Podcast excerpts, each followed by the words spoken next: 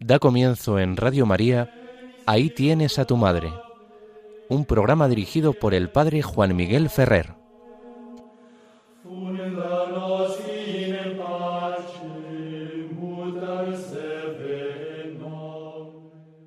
Un saludo muy cordial a todos vosotros, queridos amigos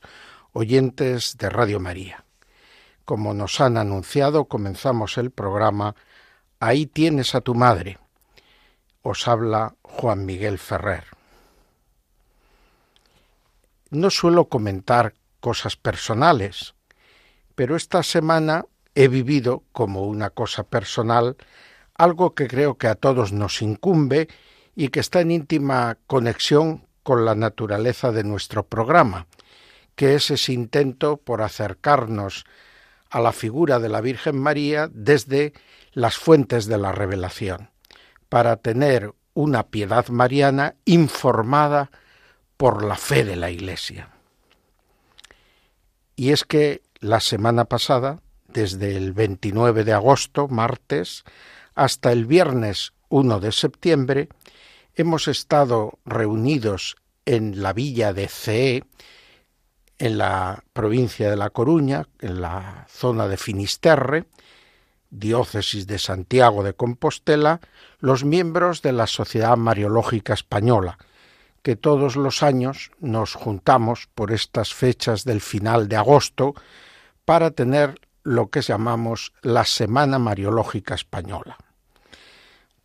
Normalmente es una diócesis la que nos invita y nos acoge, sea directamente a través de la misma diócesis o de alguna parroquia, santuario, hermandad, que por algún motivo particular desea que celebremos la Semana Mariológica en su lugar, donde ellos viven, y que compartamos con ellos pues nuestras reflexiones, diálogos y momentos también de oración y de piedad.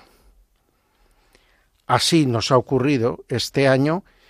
con el santuario de Nuestra Señora de la Junquera.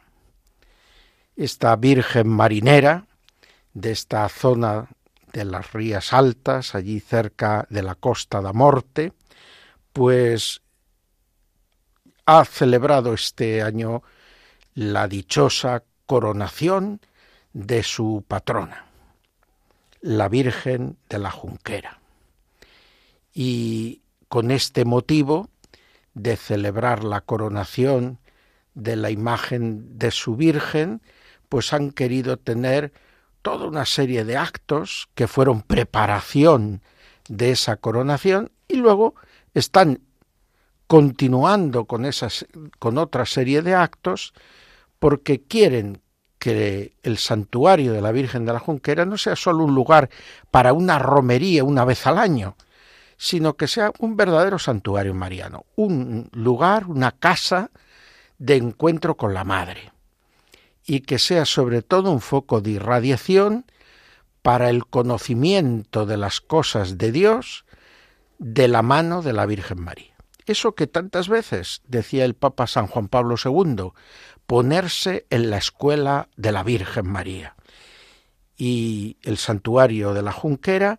quiere ser eso, una casa, escuela de la Virgen María, donde la comunidad cristiana de toda aquella zona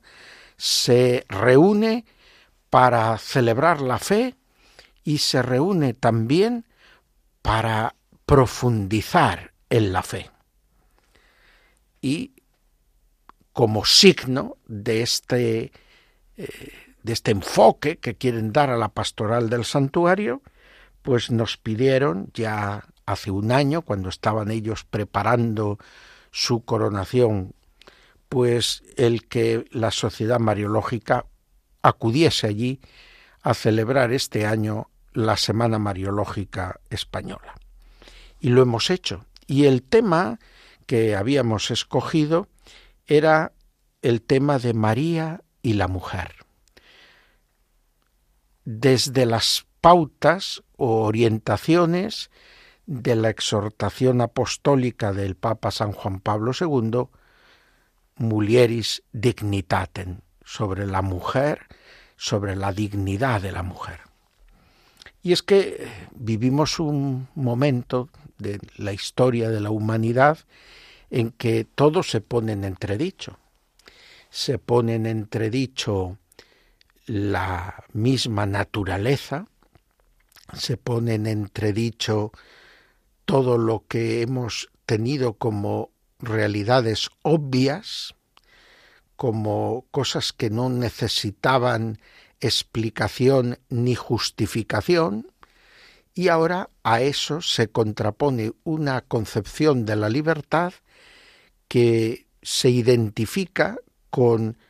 lo que a mí me da la gana. Y nosotros no nos queremos pelear con nadie. Pero lo que sí creemos es que hay que analizar cada una de las posiciones y cada uno de los presupuestos que se dan sobre la persona, sobre la sociedad, sobre la vida humana, y hay que ver sus orígenes y sus consecuencias. Los orígenes para saber de dónde estamos bebiendo y las consecuencias para saber a dónde nos va a llevar eso que estamos bebiendo. Y nosotros queremos aportar y eso es lo que hemos estado haciendo esta semana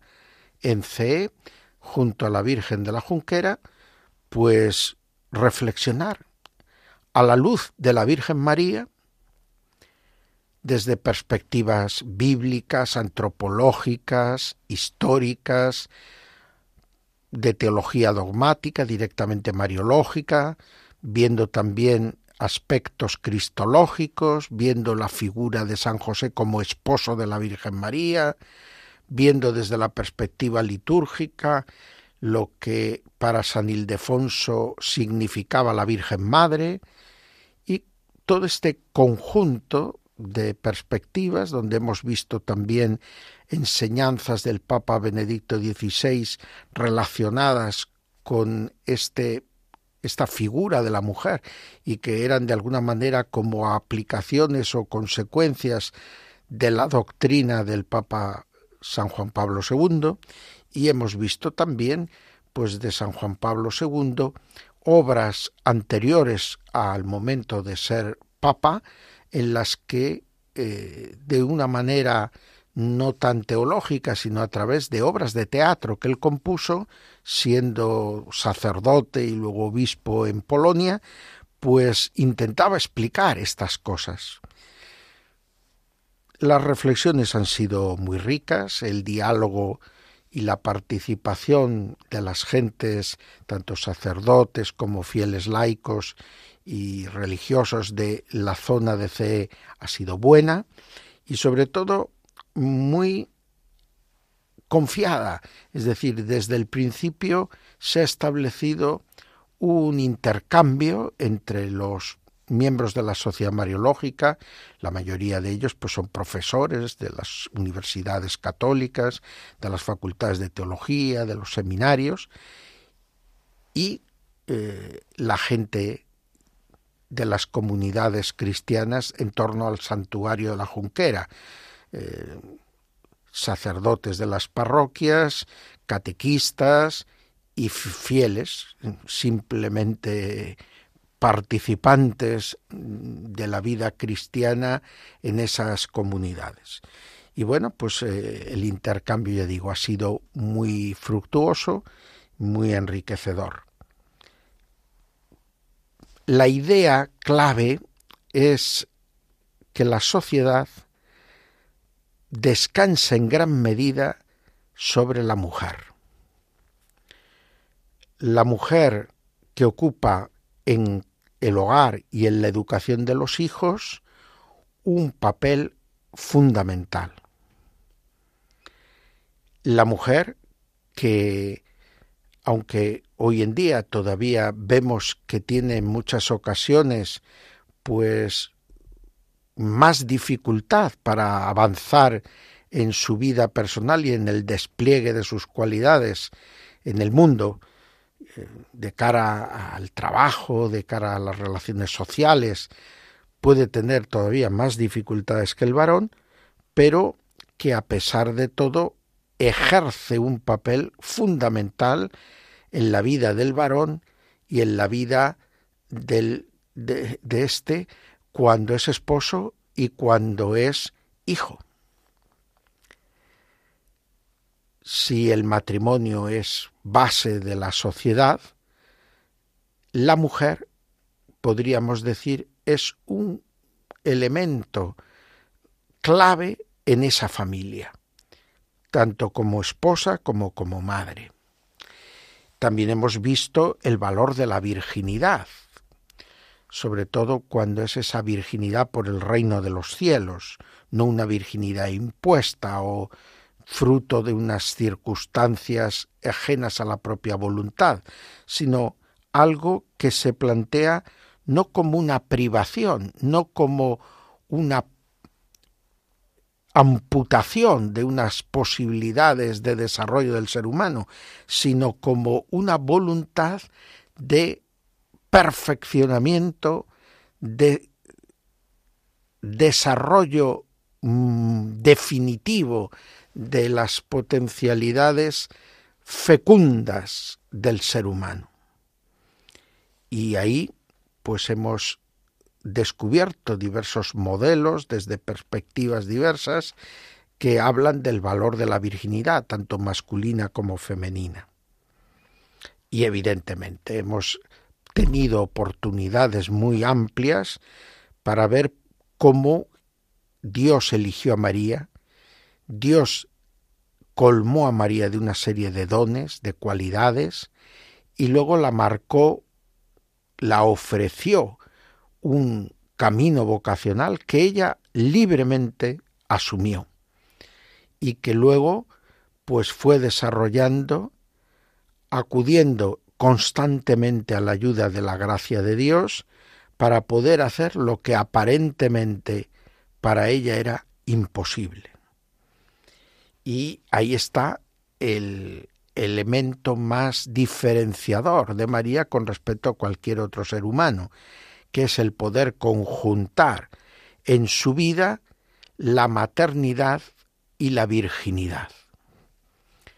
Y ahí se ve hasta qué punto María es por eso modelo de las madres, porque fue verdadera madre, pero es también modelo de los vírgenes, porque ella fue verdaderamente virgen, y virgen perpetua. Y esa virginidad de María es la luz para saber enfocar adecuadamente el matrimonio de los que eh, eligen el camino de este sacramento para vivir su vida cristiana y es el ejemplo de aquellos que son llamados o que eligen también libremente responder sí a la llamada de Dios al celibato por el reino de los cielos. Y tanto unos como otros van a comprender que su vida está en favor de los demás y que está orientada a conseguir ellos y ayudar además a que los otros también lo consigan, alcanzar esa vida celestial donde Dios nos tiene preparados un lugar a cada uno de nosotros y donde no seremos ya ni esposos ni esposas, sino que seremos como los ángeles de Dios, cuyo objetivo principal, cuyo alimento, cuya felicidad consiste en tener a Dios, en acoger a Dios, que se les da, que es su alimento, que es su esposo, que es su plenitud. A través de las celebraciones en estos días, pues también hemos podido comprender que la liturgia de la Iglesia nos ayuda a disponernos para contemplar el proyecto de amor de Dios para nosotros realizado en la Virgen María y nos enseña también a acoger con ella ese mismo don de Dios para poder con ella y con los hermanos proyectarnos hacia la realidad definitiva que nos espera y nos aguarda a todos como etapa última y definitiva de nuestra existencia en el reino de los cielos. Realmente el contenido de las ponencias que luego se publicarán, queremos ofrecerlas tanto en soporte electrónico como en texto en papel dentro de la revista anuario de la Sociedad Mariológica Española que se llama Estudios Marianos, que se publica una vez al año un volumen con todas las conferencias que se imparten en, el, en la celebración de la Semana Mariológica Española. Bueno, pues he compartido con vosotros esta vivencia personal y os invito a que si alguno lo desea vaya ya buscando y apuntando en su agenda que el próximo año, a final del mes de junio, tendremos la Semana Mariológica Española, este año en Jerez, y allí en torno a la Virgen del Carmen coronada, una imagen de gran devoción de, de todos los habitantes de Jerez y su entorno, y que nos lleva a esa advocación universal ligada a la Orden del Carmen de Nuestra Señora del Carmen. espero que también será una oportunidad muy bella para reflexionar esta vez sobre otro tema central, que es María en la llamada a la santidad. Eh, María como maestra y como acompañante espiritual de todos los que son conscientes o se van haciendo conscientes de que han sido elegidos, amados y consagrados por Dios para alcanzar la santidad. Y la santidad no es otra cosa que el vivir entregados al amor de Dios, acogiendo y compartiendo el amor de Dios. Y eso transforma la vida. Eso nos hace vivir las virtudes en grado que se llama heroico, que no quiere decir otra cosa, sino que es una manera de vivir las virtudes que demuestra que Dios ha puesto la mano sobre nosotros, porque por nosotros mismos no seríamos capaces de vivir el amor con esa claridad y nitidez. Vamos ahora a hacer un momento de oración y os invito a todos a que oréis por las familias cristianas, para que no se desalienten, para que se ayuden mutuamente padres, hijos, hermanos, a cumplir con lo que es su vocación de familia cristiana, a ser verdaderamente una iglesia doméstica, a vivir vinculados por el lazo del amor, a saberse perdonar no siete veces, sino setenta veces siete, como Dios nos perdona a nosotros, a saberse amar hasta el extremo, porque hemos de cumplir el mandamiento. Amaos unos a otros como yo os he amado. Y esto empieza y se aprende en el hogar en el seno de una familia fundada sobre el matrimonio de un hombre y una mujer. Mientras hacemos esta oración, escucharemos de fondo un canto precioso de alabanza a Dios con el estribillo Aleluya.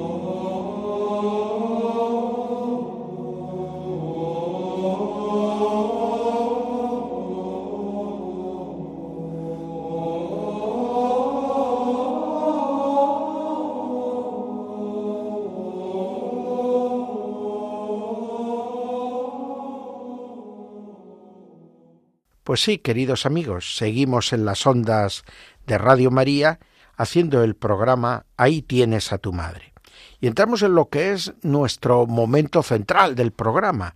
el apartado que titulamos Conociendo a nuestra madre, y que en este momento lo hacemos ese conocer a nuestra madre de la mano del magisterio de la Iglesia sobre María. La enseñanza del magisterio sobre María.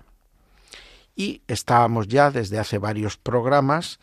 contemplando en el magisterio el dogma de la virginidad perpetua de María. Hemos visto en un programa la virginidad antes del parto, en el momento de la concepción. Hemos visto la virginidad en el momento del parto o del alumbramiento de nuestro Señor Jesucristo. Y ahora vamos a ver con la virginidad de María después del parto la perpetua virginidad de María, que María es virgen antes del anuncio del ángel, en el momento de concebir al Verbo encarnado y sigue siendo virgen en el momento y después de ese parto, a lo largo de toda su vida hasta, su gloriosa asunción a los cielos. En concreto, nos vamos a acercar a tres documentos de la Iglesia que a lo largo de los siglos han ido confirmando una verdad de fe que se expresó ya en algunos sínodos, en algunos credos, y que evidentemente va a quedar luego, sobre todo a partir del siglo IX, como una verdad incuestionable de la fe de la Iglesia Católica. El primer documento que veremos es una carta del Papa Juan II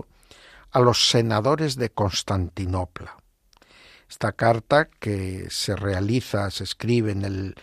la primera mitad del siglo VI, es el primer documento del magisterio donde se expresa esta afirmación de la virginidad perpetua de María, pero eso no quiere decir que la Iglesia empezase a creer en la virginidad perpetua de María a partir de esta carta de Juan II. Lo que esta carta significa es que la Iglesia venía creyendo con posesión pacífica de esta verdad desde la época apostólica hasta esta época del Papa Juan II y que precisamente es en ese momento cuando algunos empiezan a discutir esta verdad que pacíficamente venía poseyendo la Iglesia. Y entonces eh, argumentan, piden explicaciones y el Papa Juan II en esta carta pues afirma la fe que la Iglesia ha venido sosteniendo a lo largo de los siglos hasta este momento del siglo VI. Luego veremos el llamado Sínodo de Friuli, que se celebra a finales del siglo VIII, en los años 796 o 797. Y ocurre lo mismo en el momento que se empiezan a levantar algunas voces discordantes sobre esta verdad de la fe mariológica, pues la Iglesia, reunida en este sínodo, que luego es acogido por toda la Iglesia, pues proclama a,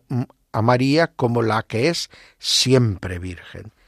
antes, en el momento y después del momento del parto y por último será la profesión de fe de Nicéforo, patriarca de Constantinopla, allá ya en el siglo IX,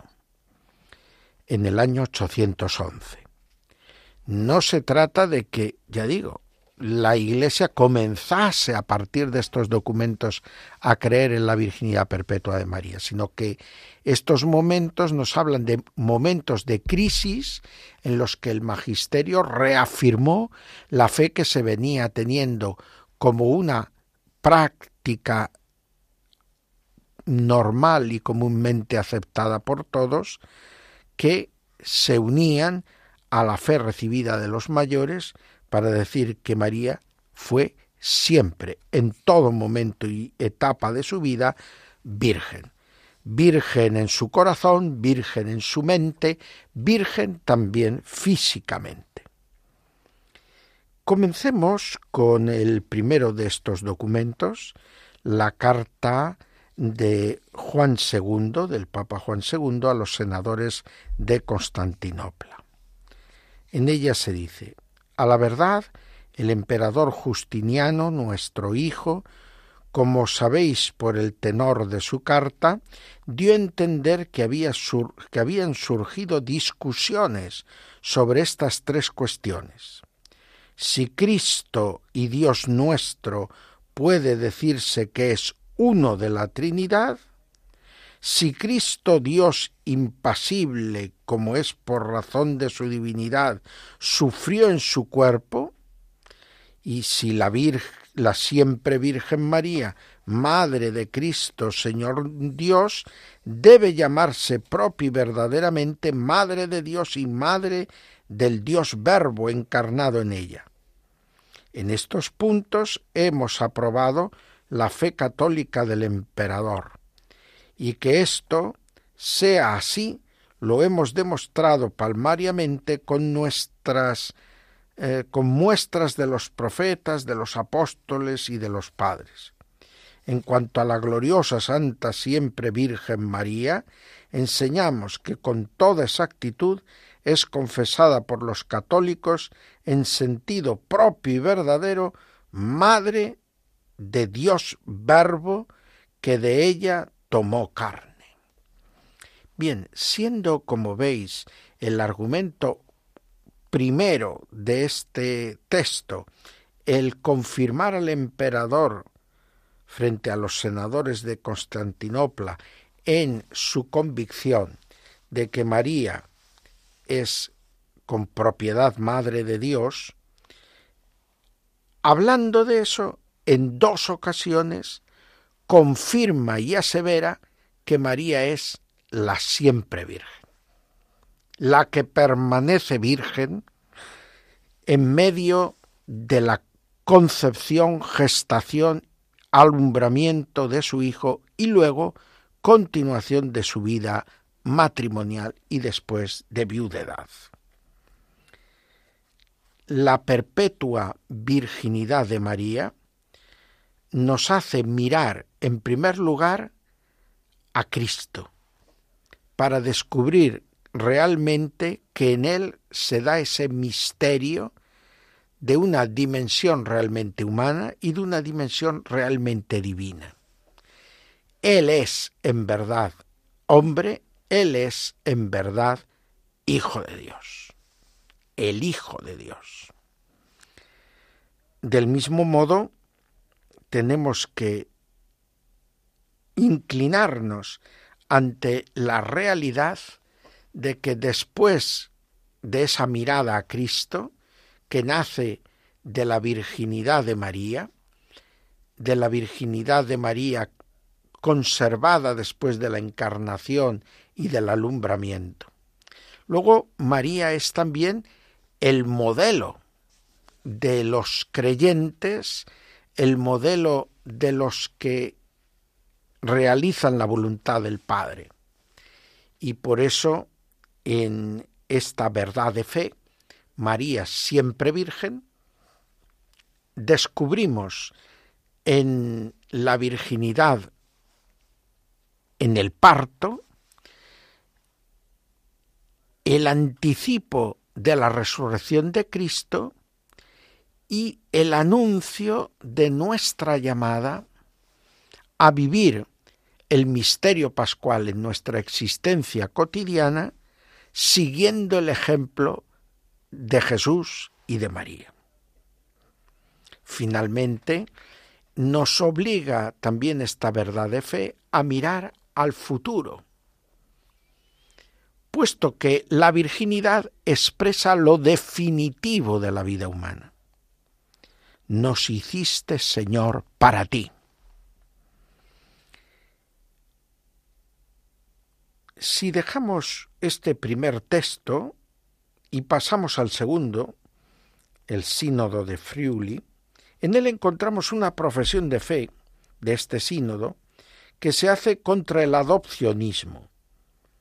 Se añade al símbolo apostólico la profesión de fe en la perpetua virginidad de María, porque es un antídoto contra ese símbolo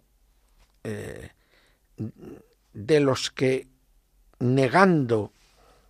la divinidad de Cristo en gran manera, están negando la virginidad de la Madre.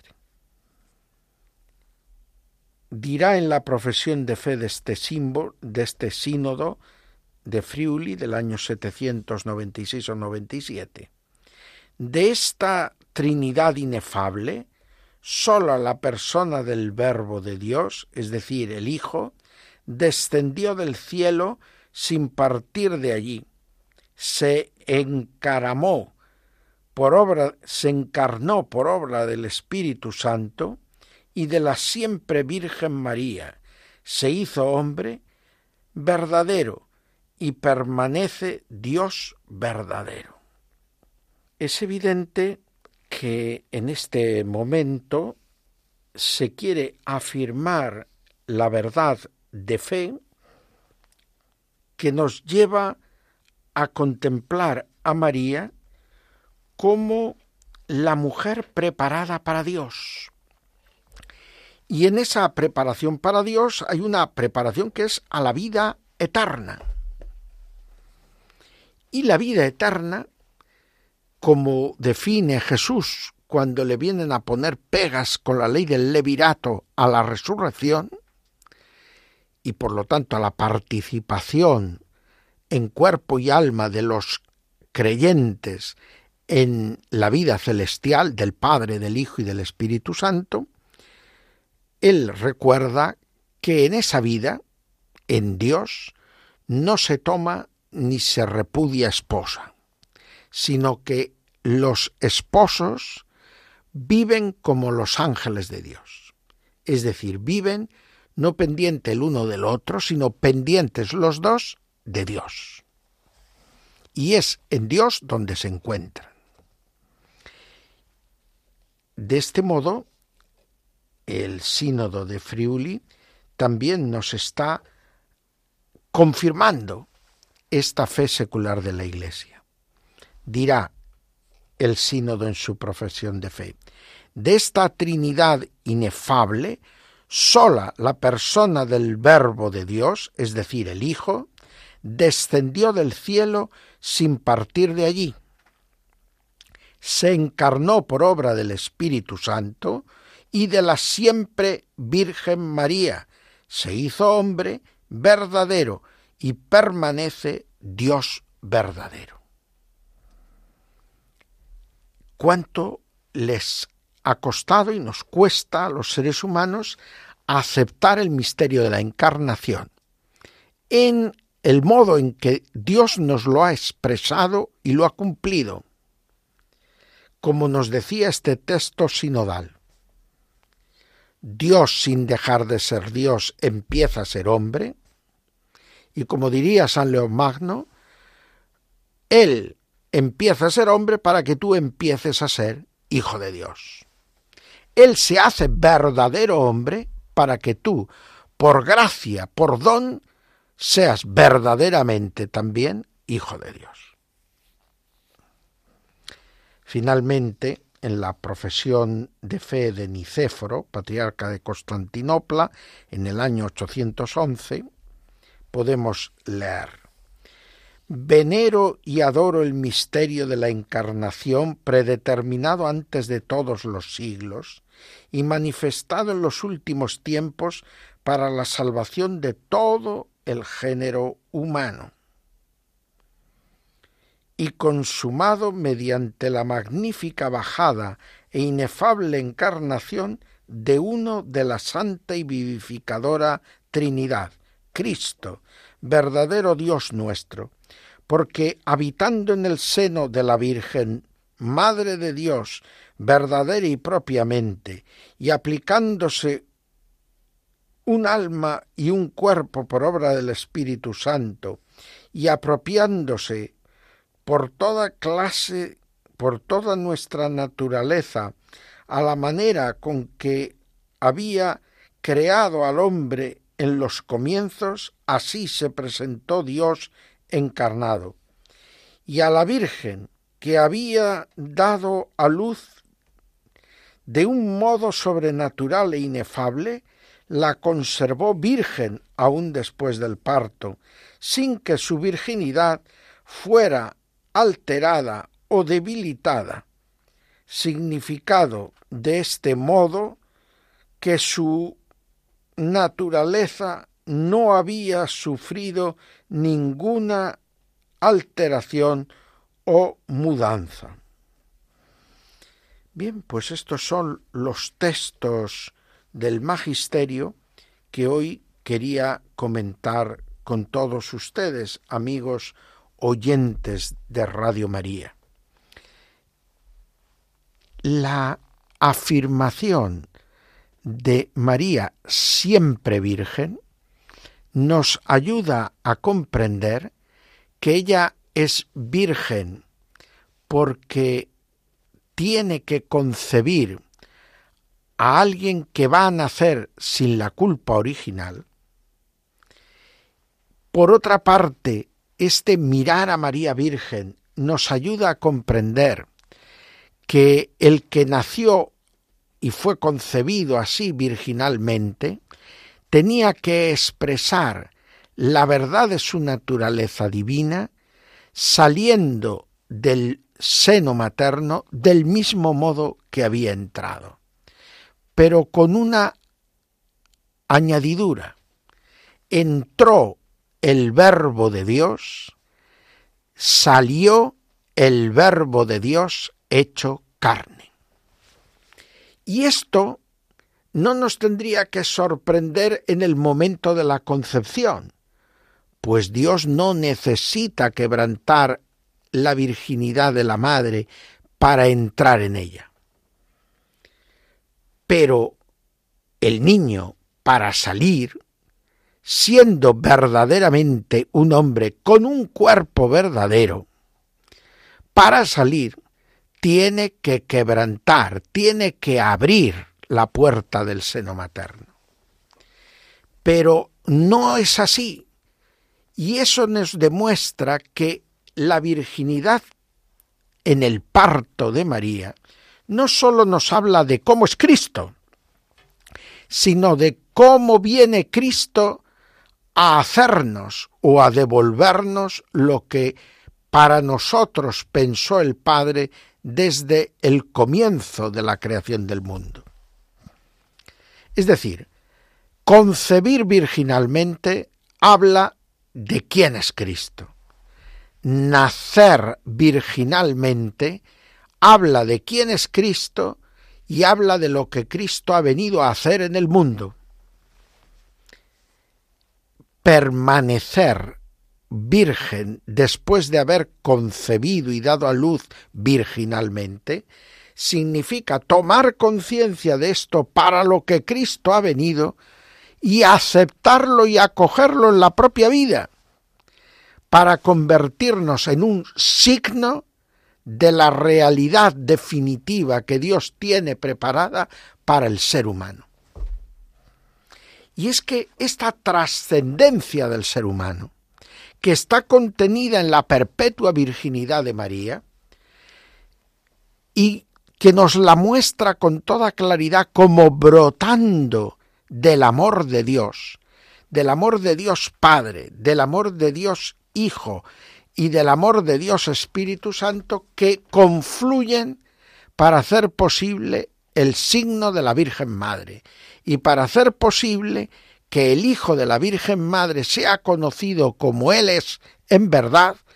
el Verbo de Dios hecho carne, y para que, contemplando esa verdad del Verbo de Dios hecho carne, comprendamos, entendamos, nos dejemos vencer por la voluntad de Dios que quiere hacernos conforme a este modelo, conforme al modelo de esta mujer nueva, de esta mujer virginal. Nos hiciste Señor para ti. Bien, pues ahora vamos también a volver a orar unos instantes y lo vamos a hacer por todos los que en el mundo tienen autoridad, en la iglesia, en la sociedad, en todos los ambientes y realidades de la vida humana. Autoridad en el campo político, autoridad en el campo económico, autoridad en el tiempo del ocio.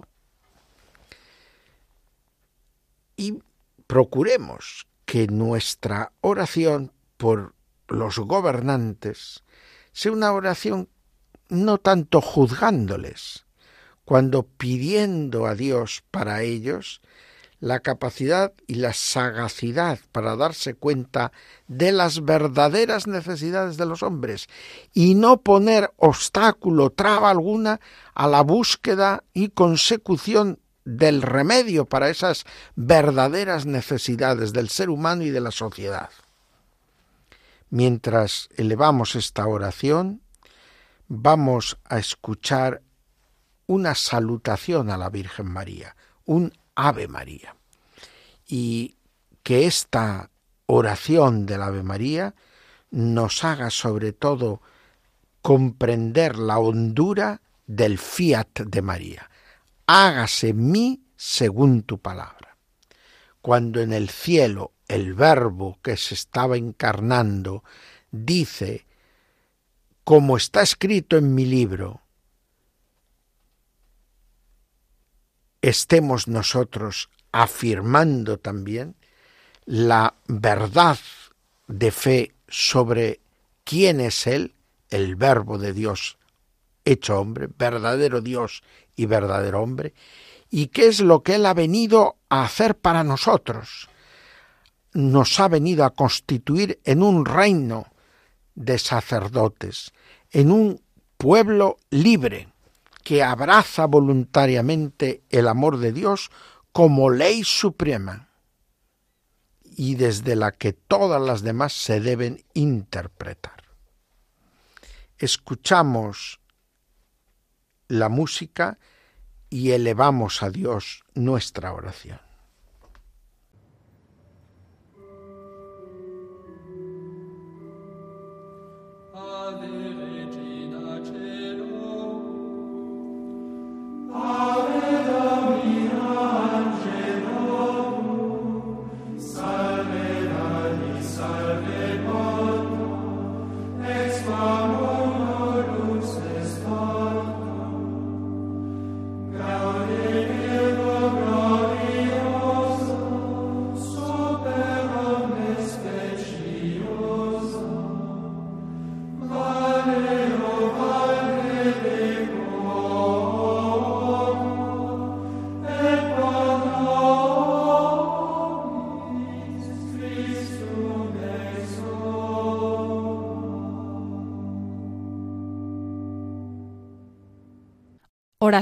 Y prácticas de piedad marianas. Seguimos adelante en las ondas de Radio María con el programa Ahí tienes a tu madre. Y si hemos estado reflexionando sobre las fuentes de la revelación y lo que nos dicen de María al comentar una serie de documentos del magisterio de la Iglesia relativos a la virginidad perpetua de María, Ahora vamos a seguir el programa con el apartado que dedicaremos a oraciones y prácticas de piedad mariana, tratando de comprender desde el aporte que nos puede hacer la Mariología, la teología sobre la Virgen María, para comprender y, hablar con mayor verdad y acierto sobre la Madre de Dios. Hoy quisiera contemplar una práctica de devoción que parece ya un poco caída en desuso. Las capillas domésticas. Sí, es esa pequeña caja o estuche que lleva dentro una reproducción pequeña de una virgen conocida y de devoción, y va llevando esta capilla o pequeña ermita portátil con la imagen de la Virgen, normalmente del tamaño pues de una botella grande, y lo llevan de casa en casa, fomentando que la imagen quede unos días en casa de la familia y la familia pueda rezar en torno a esa imagen. Estas capillas itinerantes nos recuerdan la visita de María a su prima Isabel. La Virgen, a través de esa imagen suya que llega a visitar la casa, viene como María vino a casa de Isabel a cumplir una tarea de dar razón de la propia esperanza, de la propia fe, y a compartir una necesidad, ayudando a su pariente Isabel, que siendo tan mayor, daba por primera vez a luz a un hombre, a Juan Bautista. María, en el momento de la anunciación de Jesús, recibe la noticia de labios del arcángel Gabriel que su prima, su pariente, que llevaba ya muchos años sin haber tenido hijos, ahora Dios la había colmado y estaba ya de seis meses la que antes todo el mundo llamaba estéril. Y María va a llegar en ese sexto mes de la gestación del niño Juan Bautista en el vientre de su madre Isabel y va a permanecer con ella unos tres meses hasta el nacimiento de Juan Bautista, después del cual María retorna, superada la situación, podríamos decir, crítica de la concepción y alumbramiento de Juan Bautista, y ahí es donde precisamente nosotros nos situamos. María viene a nuestra casa anunciándonos la fe, la buena nueva, trayéndonos al mismo Cristo y con la capilla nosotros tenemos la posibilidad de acoger a María, de acoger a María para darle hospedaje, y de acoger a María para aprender de ella, a acoger a Cristo. Por eso esta práctica de piedad cristiana creo yo que se debe reinventar. Pero es un signo fuerte. Una familia recibe en su casa esta imagen y la custodia durante un tiempo. Y durante ese tiempo la imagen está entronizada en un lugar relevante de la casa y la familia realiza su oración de familia ante esta imagen.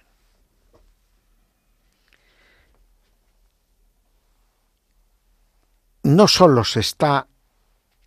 dando una oportunidad a las familias para recuperar la costumbre de orar juntos, sino que se hace una provocación para que toda familia que recibe la capilla comprenda que la familia es iglesia doméstica y como iglesia doméstica tiene que acoger en su seno también a los que quieren celebrar los misterios de Dios.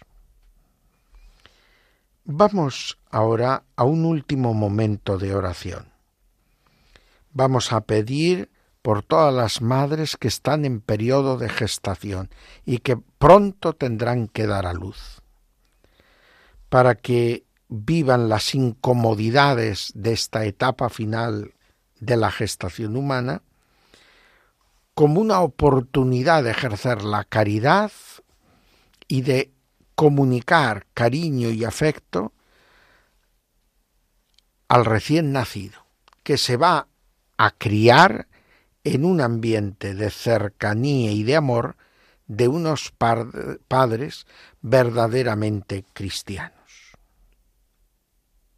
Oremos por estos padres y madres que han conseguido concebir un hijo y especialmente por las madres que están en ese periodo de nueve meses viendo, sintiendo crecer a un hijo, a una vida autónoma dentro de ellas mismas. Ayudémoslas con nuestra oración para que en todo momento se sepan acompañadas y queridas por la Iglesia y no les falte nada de lo que puedan necesitar ni en el orden material ni en el orden espiritual. Mientras rezamos, escucharemos el canto del alma Redentoris Mater. María, Madre del Redentor, María, puerta abierta para nuestra formación en el orden de la fe.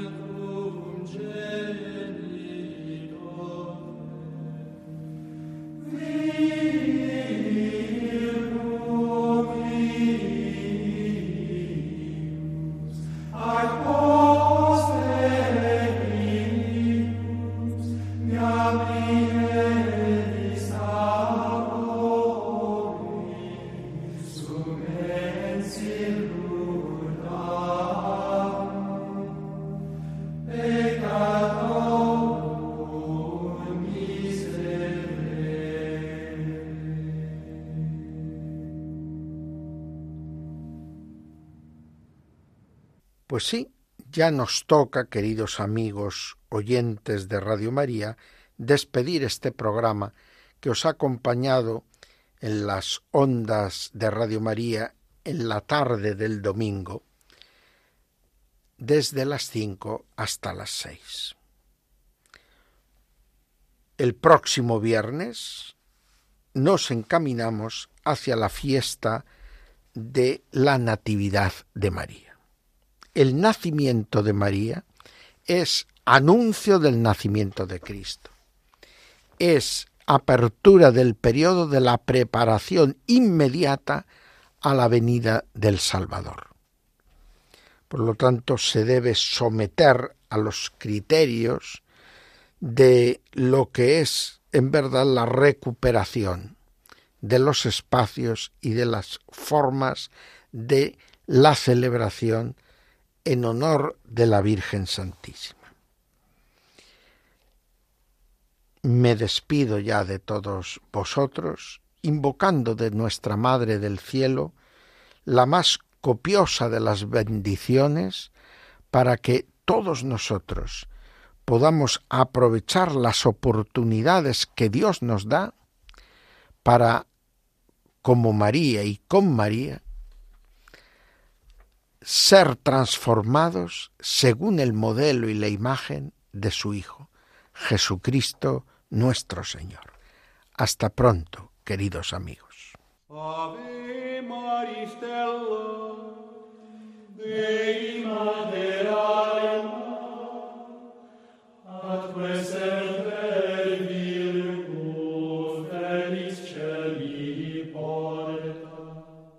Acaban de escuchar